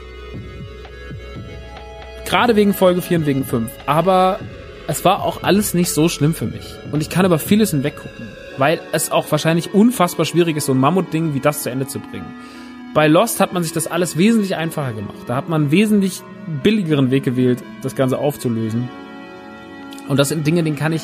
Aber selbst Lost oder auch Dexter, wo die Enden enttäuschend waren, kann ich nicht so richtig böse sein, weil ich mir immer denke, ey, weißt du, wie viel Spaß ich hatte mit den ersten Dexter-Staffeln? Mit Staffel 1, mit Staffel 2, mit Staffel 4? Wie gut war denn Dexter damals? Wie gut war denn Lost in den ersten drei, vier Staffeln? Das war so gut geschrieben. Klar hat sich das irgendwann verrannt, aber ich gucke mal so auf das Ganze. Klar hinterlässt es einen bitteren Beigeschmack, weil man, das Letzte, was stehen bleibt, ist halt der Schluss. So, und wenn der Schluss nicht perfekt ist, dann überschattet das auch, das verstehe ich komplett, die erste Staffel. Das geht auch nicht, dass es nicht so ist. Aber trotzdem muss man deswegen seinen Horizont ein bisschen versuchen zu erweitern, zu sagen, so, ey, Game of Thrones war die meiste Zeit fantastisch und hat unfassbar sympathische und auch hassenswerte Figuren hervorgebracht, die ganz, ganz groß waren. Ganz viele tolle Schauspieler uns offenbart, die großartig waren. GOT hat ganz viel richtig gemacht und hat die Fernsehwelt nachhaltig verändert. Der Schluss ist schade, ich glaube aber, dass wenn wir diese Staffel in einem halben Jahr sehen, wenn der ganze Hass abgeklungen ist, wenn das alles ein bisschen runtergekocht ist, wir diese Staffel mit ganz anderen Augen betrachten. Und ich werde das auch machen. In einem halben Jahr werde ich mir die Staffel nochmal reinfahren und dann werde ich nochmal mein finales Urteil bilden, weil aktuell bin ich ja, wie gesagt, so, ey, da war Cooles drin, da waren auch leider ein paar schwache Momente drin, die sich vor allem auf Folge 4 ausgewirkt haben.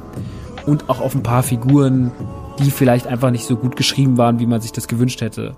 Euron Graufreud ist dann Stichwort. Das ist dann halt leider so. Ja. Das ist sehr schade. Ich fand es aber auch schade und sehr mitreißend und auch nicht cool zu lesen, wie schlimm das dann alles ist und wie man alles hassen kann und ja, ich hab da so einen richtig, ich hab da so einen richtig sensiblen Moment gehabt und als die Staffel dann vorbei war letzte Woche Montag, war ich so krass leer in allen Hinsichten. Ich war einfach ein trauriger Bursche. Ich war einfach erledigt von allem. Und ich hatte an dem Tag ja noch was Besonderes, denn ich habe mittags Sophie Turner gesehen in einem kleinen Kino, wo sie Fragen beantwortet haben zum neuen X-Men Dark Phoenix, zu dem auch bald ein kleines Event ist, bei dem ihr alle mitkommen könnt. Wenn ihr wollt, aus Hamburg, Köln und Berlin. Schaut mal auf mein Instagram bei Instagram bei Rockstar.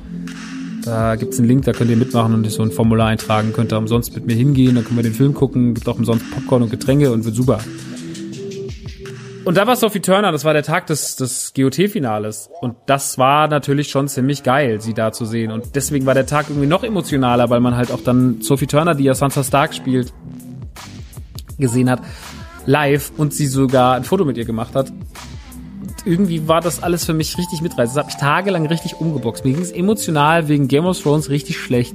Das ist wirklich so, so sehr reißt mich das damit. Nicht nur, dass die Sendung zu Ende war, erstmal, also erstmal der Fakt, dass die Sendung zu Ende war, weil das schon einfach ein fantastisches Ding war und ich werde ganz viele Figuren davon vermissen. Ich bin wahnsinnig feucht auf dem Rerun gerade, weil ich das alles nochmal sehen will, weil ich irgendwie das Gefühl habe, ich bin auch jetzt erst so als Game of Thrones Fan angekommen, witzigerweise in der achten Staffel und will das jetzt alles nochmal richtig bewusst mit allen Namen und allen Handlungssträngen und sowas, wenn ich weiß, okay, wie führt das dahin, will ich das Ganze nochmal sehen. Und ich glaube, dann kann man auch sogar nochmal besser die achte Staffel bewerten. Aber das möchte ich gerne nochmal machen. Deswegen war ich traurig, weil so eine Ära zu Ende geht, weil die letzten Momente und die letzten Bilder auch trotzdem mitreißend sind. Deswegen war ich emotional. Weil der ganze Tag so emotional war, gepaart mit diesem Dark Phoenix-Treffen mit, äh, mit Sophie Turner wie ich die Folgen mit Chrissy geguckt habe, der ganze Hass im Internet, Freunde von mir, die enttäuscht waren, Freunde von mir, die dann da irgendwie gegen Windmühlen kämpfen, Freunde von mir, die dann irgendwelche Petitionen unterschreiben, das Internet, Twitter. Das war so ein Gesamtmischmasch, das hat mich ganz schön mitgenommen. Und deswegen wollte ich nur noch mal sagen, ich fand das alles einfach ein bisschen schade an allen Ecken und Enden. Ich finde, das hätte versöhnlicher zu Ende gehen können. Ich hätte auch bei einer Unzufriedenheit über den Schluss mir mehr gewünscht, von Leuten zu lesen, hey, war doch alles schön. Das kann man nicht von allen erwarten, aber einfach zu sagen, so ja, war nicht das, was ich mir erhofft habe, aber hey, da geht eine Ära zu Ende und das war trotzdem irgendwie auch geil und schade, dass sie halt am Ende jetzt mit dem Pacing ein bisschen sich da vertan haben und aber da werden sehr, sehr viele komische Theorien ins Internet geschrieben. Benja von Weiß kriegen da wirklich irgendwie Morddrohungen. Dann wird diese ganze Disney hat alles kaputt gemacht Sache immer wieder gerufen. Das kann ich auch nicht mehr hören. Disney macht alles kaputt, Disney macht alles kaputt. Star Wars war, als es unter Disney kam, ziemlich am Arsch, fand ich. Und Episode 7 hat ganz schön viel aufräumen müssen, was der gute George Lucas in Star Wars Episode 1 bis 3 auch kaputt gemacht hat. Und Disney hat natürlich dann die Kuh ein bisschen gemolken, weil sie auch sehr viel Geld in die Kuh gesteckt haben und muss die Kuh natürlich auch ein bisschen Milch geben. Und haben eigentlich meiner Meinung nach vier von solide bis extrem gute Star Wars Filme gemacht. Und sehr viel richtig gemacht, was wir an den alten Filmen mögen und was George Lucas mit seinen eigenen Filmen nicht so richtig hinbekommen hat, Anfang der 2000er. Da wird ein bisschen sehr immer darauf geguckt, ja, aber Disney, die wollen von allen immer nur das Geld. Ja, natürlich will Disney Geld, das ist ein Weltkonzern, aber die machen auch vieles richtig. Und die haben meiner Meinung nach nicht die Schuld daran, dass Game of Thrones jetzt scheiße ist, weil sie Benioff Weiss eingekauft haben, um den nächsten Star Wars zu machen oder die Trilogie zu machen, die nächste, die jetzt kommen soll. Das wird schon höhere Entscheidungen haben. Ich finde das manchmal alles sehr, sehr, ich finde diese ganzen wahnsinnigen Theorien, die alle auf gefährlichem Halbwissen basieren, sehr, sehr doof da gibt's bestimmt auch Sachen, die das belegen und sonst irgendwas, aber dann, also weißt du, man kann ja immer ein PDF schreiben und es ist sehr, sehr schwierig, da die, die Mitte zu finden, den Konsens zu finden, wo man sagt, ey, das jetzt ist hier die Wahrheit und das ist wirklich der Grund dafür. Deswegen halte ich mich da zurück. Ich weiß nicht, was die Wahrheit ist. Ich weiß nicht, was der Grund dafür ist, warum diese Staffel so durchgerusht war. Fakt ist, dass es traurig war. Wir können es jetzt eh nicht ändern. Trotzdem hatte die Staffel auch viel Gutes. Ich verneige mich vor einer wunderbaren Serie. Ich werde sie vermissen. Ich freue mich auf einen Rerun. Und ich wollte zwischen all dieser Negativität und all diesen schlecht, dieser schlechten Laune und diesem Kaputtdenken und alles schlecht reden einfach nochmal sagen, schade. Aber ich mag dich sehr, Game of Thrones, und ich werde dich sehr, sehr vermissen. Das wollte ich eigentlich nur sagen. Egal, ob du am Ende auch ein bisschen schnell davon gerannt bist. Gut. Ich würde sagen, das war genug zu diesem seltsamen Thema Game of Thrones. Und jetzt kommen wir einfach mal ganz kurz zu den Reviews, meine Freunde. Und heute habe ich wieder einiges für euch im Gepäck, aber jetzt erstmal ein geiler Jingle. Hören Sie mal ganz genau hin. Okay, höre ich jetzt Hören, hin. hören Sie jetzt mal ganz genau hin. Ja. Das habe ich nicht verstanden. Ja, hören Sie doch noch mal ganz genau hin. Hören Sie Okay, doch, was er mach- sagt. mach ich, ja? Ah, es gibt Reviews. Genau.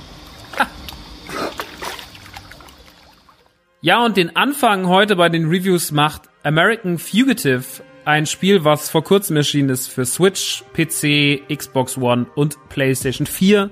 Mein Test bezieht sich auf die Xbox One Variante, die ich mir gekauft habe. Es ist ein Liebesbrief. Es ist ein Liebesbrief an eine große, große, große Videospielreihe, eine der größten Videospielreihen, die es gibt, nämlich GTA. Es ist aber nicht ein Liebesbrief an GTA Vice City 3, San Andreas 4, 5, sondern es ist ein Liebesbrief an die Wurzeln des Spiels. Es ist ein Liebesbrief an GTA 1, 2, London oder auch das später erschienene, aber wunderbare Chinatown Wars, was für den DS kam und ähnlich funktioniert hat wie GTA früher, aber ein bisschen modernisiert war und außerdem sehr, sehr stark die Eigenschaften, die Peripherie des Nintendo DS genutzt hat. Jetzt ist American Fugitive da. Es kommt von einem kleineren Label, erscheint über Curve. Ich glaube, Fallen Tree heißen die. Ich muss jetzt gucken. Ich bin gerade ein bisschen. Warte mal, hier steht es auch. Fallen Tree Games. Doch, sie heißen Fallen Tree Games. Genau, und Curve Digital ist der Publisher. Und die machen ja allerhand kleinere Spiele. Und ja, die Geschichte ist ganz schnell angerissen. Und zwar geht es um ein fälschlich ein Sträfling, der fälschlicherweise hinter Gitter gesperrt wurde, weil ihm der Mord an seinem Vater nachgesagt wird. Das passiert am, direkt am Anfang des Spiels. Da lernt man auch so ein bisschen tutorialartig die Mechanik des Spiels kennen. Man kommt dann ins Gefängnis, flüchtet und versucht von dem Zeitpunkt an mit seinem Cousin oder Bruder äh, aus der Autowerkstatt den Fall aufzuklären und dahinter zu kommen, was sich dahinter verbirgt. Das Szenario ist jetzt nicht so eine große Stadt, wie man es aus GTA kennt. Man geht eher auf was ländliches, was direkt sehr schnell an A Way Out erinnert, weil A Way Out ja auch zumindest am Anfang mehr in diesen ländlichen Gefilden ist. Es ist alles eher so ein bisschen Redneck Hillbilly mäßig, in Anführungsstrichen, weite Flächen, Felder, Traktoren, ne, also dieses American Way of Life, aber nicht die teure Seite, sondern eher die reduziertere, hübschere, nettere. Genau, und das ist das, was die Ausgangssituation ist und ihr müsst von dem Zeitpunkt an Fälle lösen, um halt immer mehr dahinter zu steigen, wer sich eigentlich dahinter verbirgt. Und das macht ihr anhand von allerhand Missionen. Die Missionen bringen euch voran. Es ist genau wie bei GTA. Ihr bewegt euch auf einer Karte, die anfangs noch limitiert ist in ihrer Weite. Die Brücken zu anderen Stadtteilen sind abgesperrt. Auch das ist eine ganz klare Referenz an GTA. Das war da ja auch immer so. Man kam erst in andere Stadtteile, wenn gewisse Missionen erfüllt waren. Das ist auch heute immer noch so. Oder war es in GTA 5 so? Ich glaube ja, ich weiß es gerade nicht mehr. Ist schon wieder vier, sechs Jahre her. Sechs Jahre her, dass ich das letzte Mal gespielt habe. Fünfeinhalb. Naja, auf jeden Fall macht American Fugitive auch all das. Man kann Autos klauen, man muss sie aufbrechen. Der Unterschied ist, dass das nicht so schnell geht. Man braucht immer ein Werkzeug dazu. Dann fährt man rum, man wenn man von der Polizei erwischt wird, was auch wieder passiert durch Unfälle, durch den Mord an Zivilisten, durch zum Beispiel sie überfahren, aber auch durch Schießereien, durch Ladeneinbrüche etc., dann habt ihr die Cops an den Hacken und die werdet ihr los, indem ihr sie halt entweder lang genug, lang genug vor ihnen wegfahrt oder euch andere Klamotten überzieht, die auf Wäscheleien hängen oder mit dem Auto, und das ist auch eine Referenz an GTA und früher, in die Werkstatt fahrt und euren Wagen umlackieren lasst, sodass ihr nicht mehr gefunden werden könnt. Also diese vereinfachte Videospieltechnik, die man von damals kennt, wurde weitestgehend übernommen. Es kommen noch neue Elemente dazu. Ihr könnt in Gebäude einbrechen. Das ist allerdings relativ unspektakulär präsentiert, denn in dem Moment, wo ihr jetzt zum Beispiel an ein Fenster stellt, mit einer Brechstange das Fenster aufmacht, einsteigt, seht ihr nur noch den Umriss der Wohnung. Ihr seht auch gar nicht eure Figur, von oben, sondern ihr seid dann einfach nur in einem Anwählmenü. Dann sagt er, ich möchte jetzt das Wohnzimmer leer räumen. Das sind aber alles einfach nur so Schriftbefehle. Das ist schon fast Text-Adventure-mäßig. Dann lauft ihr da durch, du hast das und das und das gefunden. Jetzt möchtest du einen anderen Raum betreten. Dann betrittst du einen anderen Raum, wenn dann da eine Person ist, zum Beispiel, die euch stellt oder die sagt so, sie müssen sofort hier raus. Das geht so nicht, dass sie sich in meiner Wohnung aufhalten. Dann wird das alles nur über Schrift gelöst. Man sieht nicht viel. Generell sind auch so die ganzen Dialoge präsentiert. Man hat immer nur Illustrationen, die ich ehrlicherweise total hässlich finde. Das ist auch das, was mich zum Beispiel bei Phoenix Wright stört. Ich finde die Illustrationen immer so scheiße. Die alten sahen viel cooler aus auf dem DS von, von Phoenix Wright, aber hier ist es das gleiche, die sehen immer dann so komisch aus. Das Cover ist auch nicht besonders schön. American Fugitive auf jeden Fall eines der hässlichsten Cover, die ich in letzter Zeit bei dem Game gesehen habe. Also lasst euch davon nicht lumpen, das Spiel ist wesentlich besser als das, was sein erstes Bild verspricht. Finde ich nicht so cool. Hat nicht den Charme, den man kennt von zum Beispiel GTA-Illustrationen. Und generell werden die ganzen Dialoge halt so präsentiert, dass das, also diese lieblose Textpräsentation oder lieblos, ja, ist schon ein bisschen lieb mit den Illustrationen oder auch dieses Einbrechen, das wirkt so, als wäre nicht genug Budget da gewesen, um auch diese Sachen ordentlich zu machen, muss ich ehrlich sagen. Das liest sich von der ersten Sekunde an für den Endkonsumenten ein wenig billig oder was heißt billig? Es wirkt, liest sich eher so wie, ja, da war anscheinend einfach jetzt nicht das Budget so hoch, das musste man dann so lösen. Diese Einbruchsache ist natürlich wichtig, weil die Sachen, die ihr beim Einbruch klaut, die könnt ihr natürlich verkaufen, die könnt ihr versetzen, ihr könnt aber auch Waffen finden und Sachen, die euch nützlich sind im weiteren Verlauf des Spieles. Wenn ihr Missionen spielt, dann kriegt ihr am Ende auch Punkte, die ihr in eurem Skilltree für Eigenschaften wie ich kann besser Auto fahren, ich kann mehr finden, die Sachen im Shop kosten weniger und so weiter und so fort, könnt ihr da versetzen. Dann erweitert sich das Skillset eurer Figur, das könnt ihr immer aufpäppeln. Und diese Punkte und dieses Geld kriegt ihr halt in Missionen, wenn ihr Missionen erledigt oder wenn ihr gewisse Aufgaben erledigt. Es gibt natürlich auch Time Races, da könnt ihr dann einfach, müsst ihr durch Checkpoints fahren und müsst halt in bestimmten Zeiten für bestimmte Medaillen gewisse Anzahl von Checkpoints erreichen, drei Runden um den Bauernhof und dann kriegt ihr halt, wenn ihr es unter einer Minute erledigt, kriegt ihr dann halt eine Goldmedaille und das bringt euch dann wiederum mehr Gewinn. Das ist so ein bisschen grob das Ganze angeschnitten. Wie gesagt, der Fokus liegt sehr, sehr auf dem Autofahren, weil das Rumlaufen relativ schnell nervig wird. Das Rumlaufen ist dann immer praktisch, wenn es in engere Gefilde geht die Details in der Umgebung mag ich eigentlich ganz gern, weil man hat Schrottplätze, man hat weite Felder, man hat Bauernhöfe, man hat Diners, man hat eine kleine, kleine Stadtabzweigung. Und das sieht alles schon ganz hübsch aus. Das sieht jetzt nicht alles besonders hübsch aus, aber es sieht ganz hübsch aus. Die KI, darüber lässt sich streiten, vor allem über die KI der Polizei. Die verfolgt einen ganz gerne mal. Und wenn man dann aber dreimal am Baum fährt, dann hat es schon vergessen, dass man da war und fährt irgendeine andere Richtung. Und es ist auch nicht wie bei GTA, dass man sich so bedroht fühlt. Zumindest, äh, vielleicht habe ich es auch einfach noch nicht weit genug gespielt. Aber ich habe immer das Gefühl, wenn man sich einfach mal, wenn man ein bisschen weit wegfährt, die Bullen haben ja nicht mehr auf dem Schirm, man stellt sich unter einen Baum, dann hört man auch schon gar keine Sirenen mehr. Man ist dann relativ schnell die Leute los und dann irgendwann verschwinden die Sterne, man hat wieder freie Bahn und kann wieder weiter morden, rumfahren, Autos klauen, bis man halt wieder dann Sterne hat. In der Hinsicht ist das Spiel ein bisschen vage, es ist manchmal auch ein bisschen verbuggt, es sind schon mehrmals irgendwelche Figuren durch die Luft geflogen, die KI der oder die AI der Figuren, die sonst so rumlaufen und der Zivilisten etc., die ist so mittelmäßig. Teilweise setzen die sich dann in die Luft, nehmen ihr Auto und fahren weg. Das hatte ich auch schon.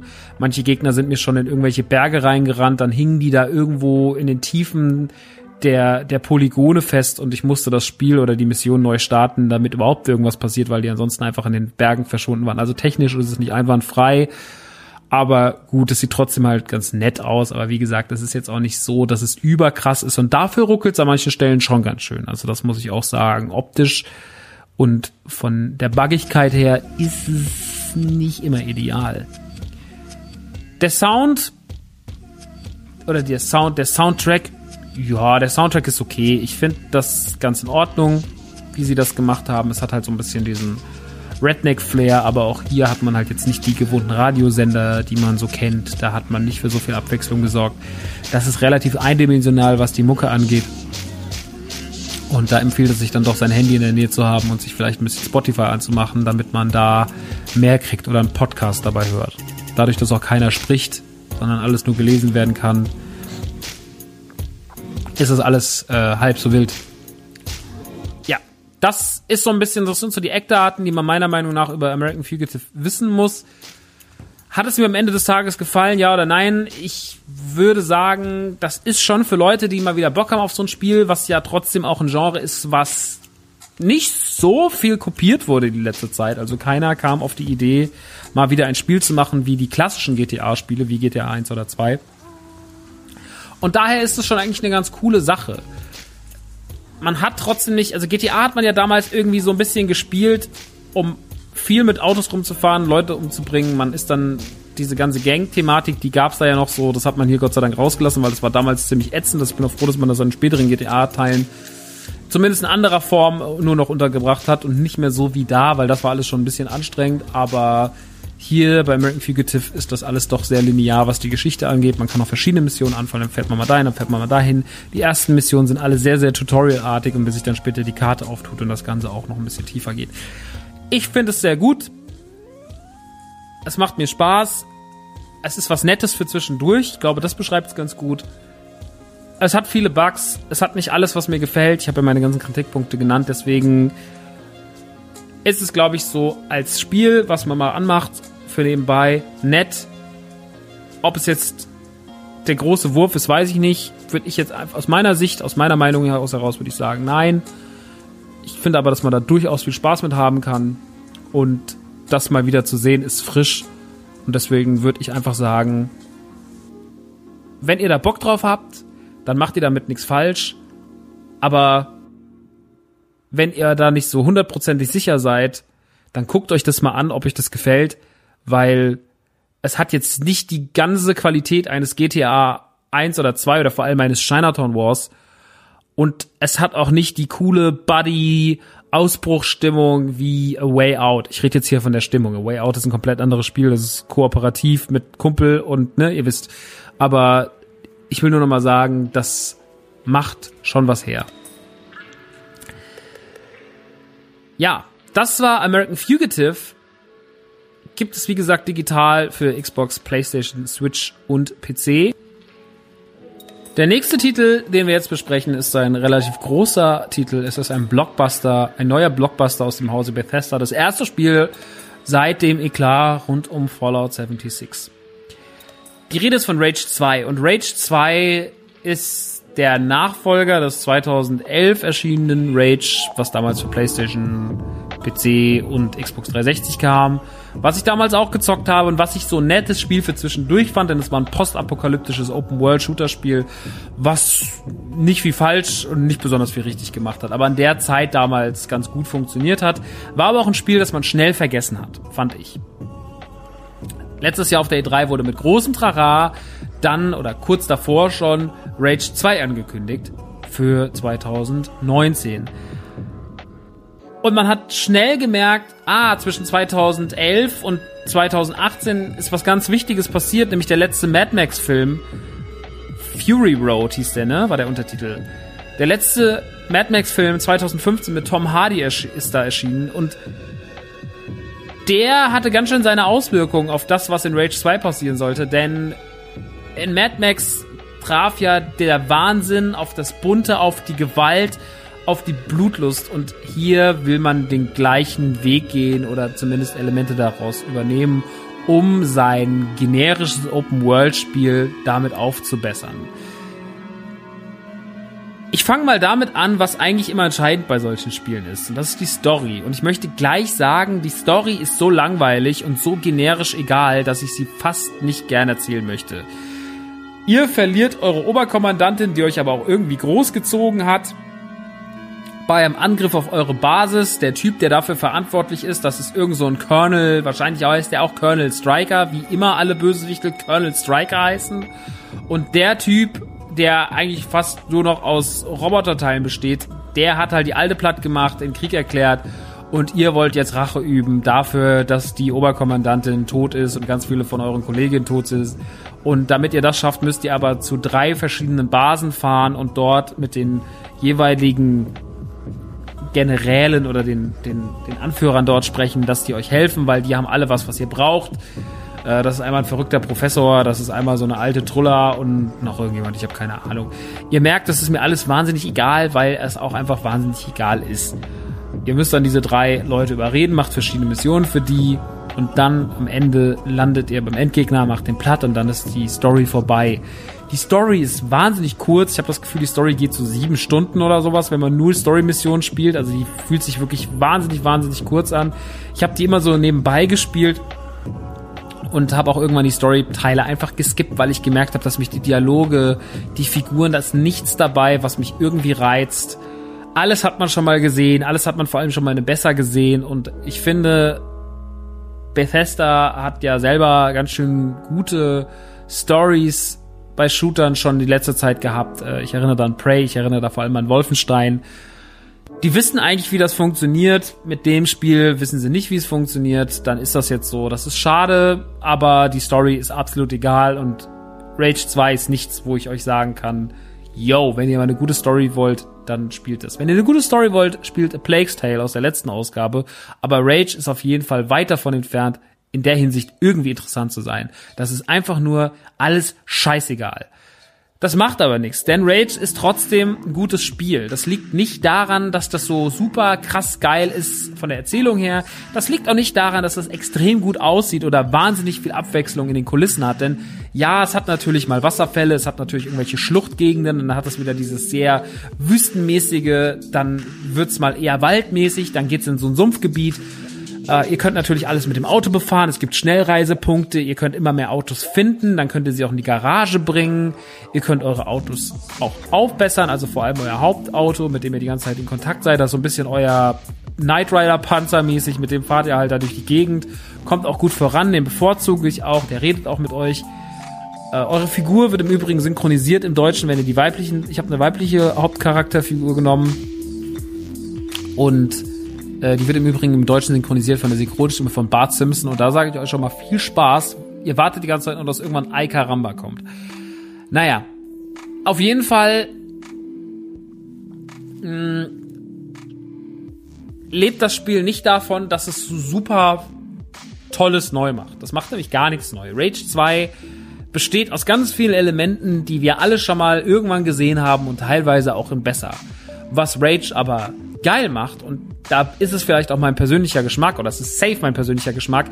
Ich bin ein Sucker für solche Open World Sachen, weil ich ganz gerne einfach, das habe ich ja schon mal gesagt, ich mag es in Spiele zu gehen, Missionen zu erledigen beziehungsweise Basen einzunehmen, Stützpunkte platt zu machen, Zeug einzusammeln, Fällen auf den Grund zu gehen. Gibt's ja auch bei Far Cry, diese kleinen Missionen, wo man sagt so, ey, um da reinzukommen, musst du erst ein Rätsel lösen, diese Diamantenmissionen. Und sowas finde ich immer ganz schön. Und Far Cry hat da ja auch, egal ob jetzt New Dawn oder Far Cry 5, das ist auch viel generisches, aber nicht, nicht so generisch wie Rage, muss man wirklich sagen, was die Story angeht.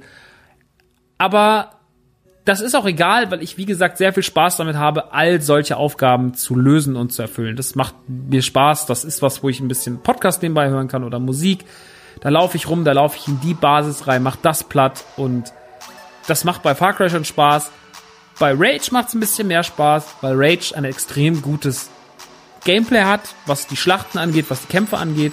Ihr habt ein großes Skillset, Ihr könnt dashen, ihr könnt Slams machen, ihr könnt Gegner durch so einen Dash nach vorne wegstumpen. Ihr könnt diese Skills auch ständig ausbauen. Es gibt sehr, sehr viel, was ihr über Kristalle lösen könnt. Wenn ihr Kristalle einsammelt, über Geld könnt ihr Sachen, dann gibt es noch so verschiedene, je nachdem, was ihr Skillset ihr aufwerten wollt, gibt es verschiedene Punkte, die findet ihr dann in solchen Architruhen. Ihr könnt eure, eure Skills ständig erweitern. Es gibt in der ganzen Welt Archen versteckt. Da findet ihr dann weitere Waffen oder ihr findet weitere Skills, die euren Kampf verbessern, die ihr dann wiederum verbessern könnt. Wenn ihr diese Anführer aus den verschiedenen Gebieten kennenlernt, könnt ihr da nochmal was rausholen. Also das Spiel lebt eigentlich davon, sich ständig zu verbessern und den Kampf für sich selber zu optimieren und einfach schnelle, dynamische Kämpfe zu haben. Denn man merkt, dass ID mit drin hängt, weil die Kämpfe sich sehr Doom-mäßig anfühlen und weil die eine sehr, sehr geile Geschwindigkeit haben. In dem Moment, wo ein Kampf losgeht in irgendeiner Basis, ihr marschiert da ein, wollt einfach so ein so einen Stützpunkt Platz machen oder so ein Grenz, manchmal diese Grenzübergänge, die die eingenommen haben. Da gibt es sehr, sehr viel tatsächlich, was ihr machen könnt.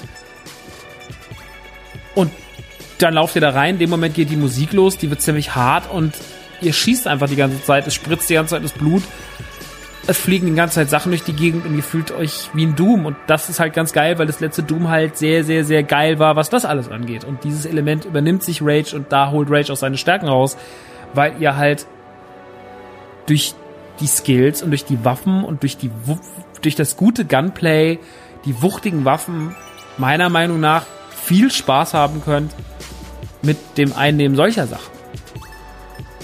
Hier kann sich auch irgendwann die Gleichheit oder die, die Wiederholung einschleichen, denn viele Sachen sehen sich ein bisschen ähnlich, auch wenn sich die Szenarien drumherum ändern. Die Basis erinnert daran, ja, okay, hier müssen wir jetzt Tanks abschießen, okay, hier müssen wir jetzt so ein komplettes Nest ausräuchern von so Mutanten, hier müssen wir Turm platt machen. Es gibt so riesige Wachtürme, die werden einfach wie bei Krieg der Welten abgesetzt und dann stehen die da und überwachen halt ein komplettes Gebiet und ihr müsst in den Kern schießen und die werden mit jeder Welle, die ihr da schiebt und so näher ihr dem die Energie vom Gegner des, des Kerns in Richtung Tod rückt, umso aggressiver wird er, umso mehr Moves packt er aus. Also wird auch der Kampf bleibt nicht gleich, sondern der Kampf entwickelt sich immer mehr und immer anstrengender und immer dynamischer. Wenn ihr diese Archen findet, dann müsst ihr die Archen erstmal freiräumen drumherum. Dann geht ihr rein, kriegt einen Skill, könnt euch verbessern, kriegt eine neue Waffe. Und da gibt's von klassischen wie Schrotflinte, Pistole, Gewehr halt immer mehr Raketenwerfer. Und es gibt auch ein paar abgefahrene Waffen. Aber hier muss ich sagen, habe ich immer mehr Spaß gehabt, die klassischen Waffen zu nehmen, die klassischen Waffen auch aufzuwerten. Man hat das Gefühl, man ist immer in Bewegung also dieser leichte Rollenspielfluss durch diese ständige Einsammeln, durch das ständige Erweitern, ständig seine Skills verbessern. Dann kann man auch ein schwierigere Gebiete, die sind immer markiert, von eins bis neun, glaube ich, geht das, oder bis zehn. Steht dann immer, wenn ihr in ein Gebiet reinlauft, wo eine Mission startet, seht ihr, wie schwer die Mission ist. Und irgendwann merkt ihr aber auch, dass eine 10 machbar ist. Und das ist all das, was an Rage sehr viel Spaß macht das Schießen, das Aufwerten, so eine Basis komplett auszunehmen, sich seine eigene kleine Taktik zurechtzulegen. Es ist aber nicht wie bei Far Cry, dass ihr auch eine Basis platt machen könnt, indem ihr halt durchschleicht, sondern es ist schon sehr auf Schießen ausgelegt. Es ist nicht darauf ausgelegt, dass ihr jetzt rein sneakt und verschiedene Wege habt, sondern die Option wird euch nicht wirklich gegeben. Ihr geht da rein und ihr müsst richtig ballern. Und wenn geballert wird, dann wird geballert, Leute. Das ist aber okay. Rage 2 macht in der Hinsicht Bock, es sieht okay aus, es spielt sich schnell, es hat ein gutes Gameplay und das ist das, was er dem Spiel überzeugt. Und alles andere drumherum, vom Szenario, vom Setting, von der Story, von dieser Verrücktheit, die uns vorgegaukelt wird, bleibt am Ende des Tages nicht viel übrig. In der Hinsicht ist es absolut generisch und absolut egal, aber das andere holt es so weit raus, dass ich trotzdem sagen würde, es ist ein gutes Spiel. Weil das ist dann halt der Boden, auf dem sich dieses gute Gameplay austoben darf. Und das macht's okay da sage ich das gleiche, wie ich es letzte Woche oder bei der letzten Ausgabe in Days Gone gesagt habe. Wenn ihr auf so ein Spiel Bock habt, dann ist es sehr schön und sehr, sehr nett. Aber ihr müsst nicht. Weil darauf muss man Bock haben. Man muss Bock darauf haben, sein Hirn auszuschalten, einfach von Punkt zu Punkt zu Punkt zu rennen. Und mir macht das Spaß. Ich bin ehrlich, mir macht das wirklich Spaß. Ich kann sowas auch mal 10 Stunden am Stück spielen. Habe ich auch bei Rage 2 gemacht. Einfach 10 Stunden. Ich fand's geil. Ich hatte richtig Bock. Es hat richtig, richtig Spaß gemacht. Aber man merkt halt, es ist die gleiche repetitive Nummer, wie sie bei Far Cry ist. Es, oder wie man es auch jetzt bei Days Gone teilweise erlebt hat. Und wenn man darauf keinen Bock hat, so eher gleiche Aufgaben immer wieder in anderer Form zu erledigen, dann sollte man die Finger davon lassen. Also wenn ihr Story erwartet, wie gesagt, falls ihr es nicht begriffen habt, die Story ist wirklich scheiße. Die ist wirklich schlecht geschrieben. Die ist wirklich egal. Die Figuren sind alle egal. Ihr habt das Gefühl, ihr habt das alles schon mal irgendwann, wenn ihr drei Videospiele in eurem Leben gespielt habt, dann habt ihr das alles schon zehnmal erlebt. So, das ist wirklich alles egal. Konzentriert euch aufs Gameplay, auf das sehr gute Handling, auch den Wagen zu steuern, auch die Fahrten, das macht alles Bock, das macht alles Spaß. Da macht das Spiel Fun und bei vielen anderen Sachen macht es das nicht. Oder was heißt, macht es nicht? Es macht Fun, aber die anderen Sachen sind einfach egal. Aber der Rahmen stimmt damit und deswegen passt es auch. Und deswegen ist Rage tatsächlich von mir eine Empfehlung. Auch wenn ich jetzt viel Negatives gesagt habe. Aber wenn ich darauf, wenn ihr darauf Bock habt, einfach nur geil rumzulaufen und zu ballern, dann ist das gut. Dann ist das ein gutes Spiel. Ja. So, kommen wir nochmal zu einem Geburtstag und einer damit verbundenen Collection. Und zwar, Konami wird dieses Jahr 50 Jahre alt. Das ist schön und toll. Das ist ein bisschen fader Beigeschmack aber auch, weil Konami die letzten Jahre nicht viel Tolles gemacht hat. Vor allem, wenn man mal schaut, was da so passiert ist. Im Gegensatz zu Capcom, die die letzten Jahre immer wieder gelernt haben, wie sie mit ihren Marken umzugehen haben. Sie Resident Evil, Mega Man, Street Fighter und Co. Hat sich leider Konami nicht so geschickt angestellt, hat Kojima rausgeekelt in der Phase von Metal Gear Solid 5 Phantom Pain Kojima, der dann jetzt zu Sony gegangen ist, um dort sein eigenes Kojima-Studio aufzumachen, zeigt gerade mit großen erhobenen Mittelfingern seit drei Jahren in Richtung Konami und die Welt sagt, nee, wenn ihr das dem Kojima antut, dann haben wir auch keinen Bock mehr auf euch. Und Konami ist so ein bisschen das schwarze Schaf der Videospielindustrie geworden, hat immer nur noch seinen äh, erfolglosen, oder was heißt erfolglosen, aber seinen problematischen FIFA-Gegner Pro Evolution Soccer, was de facto kein schlechtes Fußballspiel ist, aber was aufgrund von fehlenden Lizenzen nicht das ist, was für viele Spieler FIFA ist und noch nie deswegen den Status erreichen wird, aber trotzdem als das zähste Konkurrenzprodukt gegen das EA-Ding scheint, haben noch Yu-Gi-Oh! Und ansonsten ist da nicht mehr viel, außer die vielen alten Marken. Also muss man zum 50-jährigen Geburtstag auch schöne Collections machen, um die alten Spieler ein bisschen zu würdigen. Die erste Collection, die da den Anfang machen soll ist die Castlevania Collection und die besteht aus den drei Castlevanias für den NES, die besteht aus dem Castlevania 4 auf dem Super Nintendo, Castlevania Bloodlines, das war exklusiv für den Mega Drive, Castlevania The Adventure 1 und 2 für den Game Boy und Kid Dracula ebenfalls ein Game Boy Spiel. Ja, das ist eine Sammlung, die könnt ihr auf, euren, auf eurer Switch, auf eurer Playstation, auf eurer Xbox oder eurem Steam-Account zocken. Und ich finde es eine tolle Sache, weil solche Collections immer cool sind und weil ein Preis mit 19,99 Euro meiner Meinung nach auch fair ist. Jetzt gibt es aber ein riesengroßes Problem an dieser Collection, bei mir persönlich zumindest. Aber ich wüsste auch nicht, dass es bei anderen Leuten gerade anders sein soll. Denn ich habe diese Spielkollektion gekauft, habe sie runtergeladen, habe sie installiert und sie ist auf Japanisch. Auf meiner Xbox One. Die ist auf Japanisch und ich kann es nicht ändern. Das bedeutet, ich kann mich in den Menüs nicht zurück, äh, zurechtfinden. Ich kann die Bilder nicht so umstellen, dass ich sage, okay, ich will jetzt lieber eine Scaline-Variante, wo das Bild komprimierter ist, wo es kleiner ist. Ich habe zum Beispiel Castlevania auf dem Gameboy angefangen und es hat sich einfach wahnsinnig nervig gespielt. Ich weiß nicht, ob es eine Rückspulfunktion gibt, wie zum Beispiel bei den Collections von Capcom, bei der Afternoon Collection, äh, die es ja vor kurzem gab, vor ein paar Jahren zu den Afternoon Classics wie Chip und Chap und Darkwing Duck, da gab es ja dann die Möglichkeit, dann hat man einen Rahmen drum gesetzt, dann konnte man zurückspulen, dann konnte man die Scalelines einstellen, damit es noch mehr aussieht wie früher. Und das ist hier alles so ein bisschen nicht einsehbar, weil es halt da fehlt. Und deswegen, ja, muss ich leider sagen, kann ich damit nichts anfangen weil ich mich darin nicht zurechtfinde. Ihr könnt euch aber sehr, sehr gerne austauschen. Ich glaube, man muss eh nicht so viel darüber wissen. Wenn man Bock hat, einfach Castlevania-Spiele zu spielen, dann ist das eine gute Option. Es wird bestimmt auch eine Möglichkeit geben, dieses Problem zu umschiffen. Nutzt dafür gerne den Discord oder die Autokino-Gruppe, um mal darüber zu reden, wie das sich denn verhält. Ich habe nicht googeln können heute. Ich habe das vor ein paar Tagen abends angemacht, wollte zocken und war so, huch, na dann lass ich's.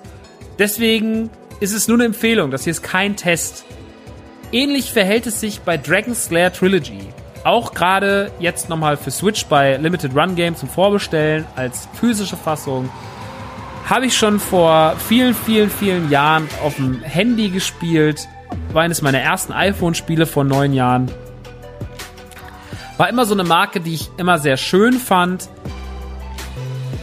und über die man ein bisschen was sagen kann. Denn Dragon Slayer ist aus der Hand von Don Bluth und eigentlich ist Dragon Slayer die absolute Vorlage jedes Quicktime-Event-Spiels. Dragon Slayer ist einfach nur ein riesiges Quicktime-Event, das sich dadurch auszeichnet, dass man sehr schöne Videosequenzen hat und die sind steuerbar. Und das muss man machen. Und das ist leider eine Technik, die zwar vielleicht in Arcades und auf, zu Zeiten interessant war, die aber aus heutiger Sicht absolut schwachsinnig ist und auch kein wirkliches Spielerlebnis bietet, sondern nur maximal nostalgisches und ja, wenn man als Zuschauer dabei ist, schöne Bilder, weil Don Blues Zeichenstil, den man aus diversen Disney-Produktionen kennt, wie zum Beispiel Robin Hood oder ich glaube Kapp und Kappa. Ich weiß es gerade nicht, ich habe es jetzt nicht hier stehen, aber es ist auf jeden Fall eine sehr, sehr große Liste. Dann ist, hat er die ganzen Sachen gemacht für Warner, Anastasia, Rocket Doodle, im Land vor unserer Zeit, den ganzen Kram hat er gemacht. Hat einen sehr, sehr markanten Zeichenstil, der sehr, sehr schön ist, der sehr, sehr, sehr viel in unserer Kindheit und Jugend äh, zu suchen hatte den wir sehr lieben und in diesem Stil zeichnet er kleine interaktive Filme, die wir steuern über links, rechts, oben, unten und schlagen. Und die muss man steuern. Ich habe das jetzt auf der Xbox mir aus nostalgischen Gründen gekauft, hatte Bock mir das anzugucken, habe gedacht so, ey komm, das wird bestimmt fun. In der Dragon Slayer Trilogy sind nicht die drei Dragon Slayer Spiele, sondern es ist Dragon Dragon Slayer 1, Dragon Slayer 2 und Space Ace drin. Was schon mal ein bisschen seltsam ist, weil damit einfach wenn man es Dragon Slayer Trilogy nennt, aber nicht den dritten Teil reinpackt, sondern Space Ace. Naja, gut. Gibt nämlich auch einen dritten, es gibt auch noch Dragon Slayer 3D. Das habe ich sogar für den Gamecube. Ist auf jeden Fall eine sehr, sehr, sehr eigensinnige Spielereihe, die nur davon lebt, dass sie so Spaß macht, beziehungsweise ein Zeichen oder ein Meilenstein da ist in der Zeit, in der sie mal da war und das Quicktime-Event geprägt hat, aber mehr nicht. Es ist kein wirklich gutes Spielerlebnis, denn die Optik ist zwar wunderschön, weil es halt einfach nur kleine interaktive Filme sind, die man steuert. Also es wird halt nicht die Grafik benutzt, sondern es laufen halt einfach Filme an und ihr müsst halt schnell im Endeffekt die Fernbedienung drücken. Aber das macht halt keinen Spaß und die Quicktime-Events sind dann auch von der Reaktionszeit, zumindest auf der Xbox One, absolut katastrophal. Da sind Millisekunden Zeit, um da richtig zu sitzen. Und wenn ihr das nicht macht, dann seid ihr tot und dann hat sich das Scheißding erledigt. Und deswegen fand ich es leider ein bisschen enttäuschend, muss ich ehrlich, ehrlich sagen. Als ich jetzt wieder gezockt habe auf dem Handy damals, hat es mir wesentlich mehr Spaß gemacht. Da hat es irgendwie besser funktioniert. Die Xbox-Variante ist eine Katastrophe. Man kann sich trotzdem mal anschauen. Ich finde, es gehört irgendwie, also gerade jetzt diese Limited Run Variante, die man jetzt gerade kaufen kann, die gehört irgendwie eine gute Sammlung, weil es irgendwie ein eigensinniges, besonderes Spiel ist. Davon gab es nicht so viele, aber richtig geil spielbar ist es nicht. Dann könnt ihr euch auch ein Let's Play davon angucken, wenn ihr wirklich nur die schönen Bilder sehen wollt, weil die lohnen sich. Die ganzen Don Blues Zeichnungen, der ganze Stil, die sehr äh, stellenweise auch erwachsene Erzählstruktur mit dem kindlichen Charme die guckt man sich sehr, sehr gerne an und am Ende hat man auch Sympathie für das Spiel. Aber die Steuerung ist absolut scheiße. Das ist alles Kacke. Das macht keinen Bock, weil man, weil es sehr schnell frustrieren wird und es ist nur ein großes Try and Error teilweise auch. Deswegen, ja, braucht man nicht unbedingt. Ist ganz nett, dass es das jetzt gibt, aber nur aus Retro-Feelings und um vielleicht mal eine weitere große Reihe von früher nachzuholen, aber safe nicht, um nochmal ein richtig gutes Spielerlebnis zu haben. Das habt ihr damit einfach nicht, weil es nicht darauf ausgelegt ist, ein richtig geiles Spielerlebnis zu sein. Es ist einfach stressig und nervig und als Zuschauer hat man wesentlich mehr Spaß als als die Person, die es zocken muss. Und deswegen machen wir einen Haken dran an Dragon's Lair. Schaut mal rein, aber vielleicht reicht auch YouTube. So.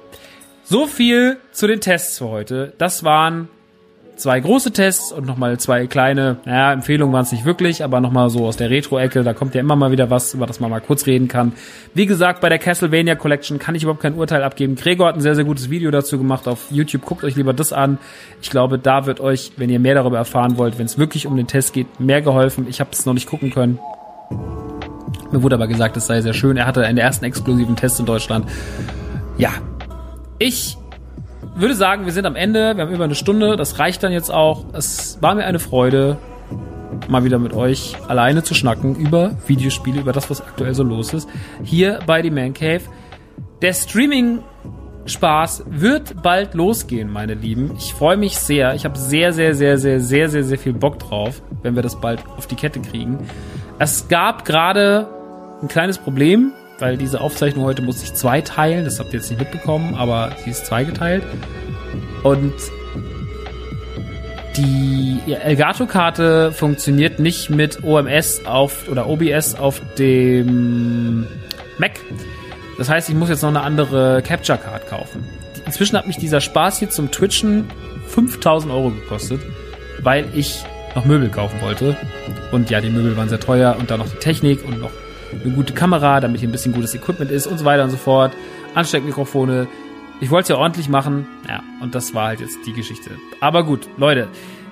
Ich freue mich drauf, wenn es losgeht. Wie gesagt, auf dem Discord werden wir die ersten Tests ankündigen. Dann werden wir das mal die Woche ein bisschen probieren. Und wenn das alles durch ist, dann werden wir hoffentlich auch ganz bald öffentlich die großen, großen Streams haben. Wie gesagt, wenn ihr Lust habt, das Ganze zu supporten, empfehlt es euren Freunden, gebt eine Bewertung ab. Und wenn ihr richtig viel Bock habt, dann geht auf patreon.com slash themancave und da könnt ihr das Ganze dann auch mit ein paar Döllerchen finanziell unterstützen. Müsst ihr aber nicht. Ich freue mich aber, wenn ihr es macht.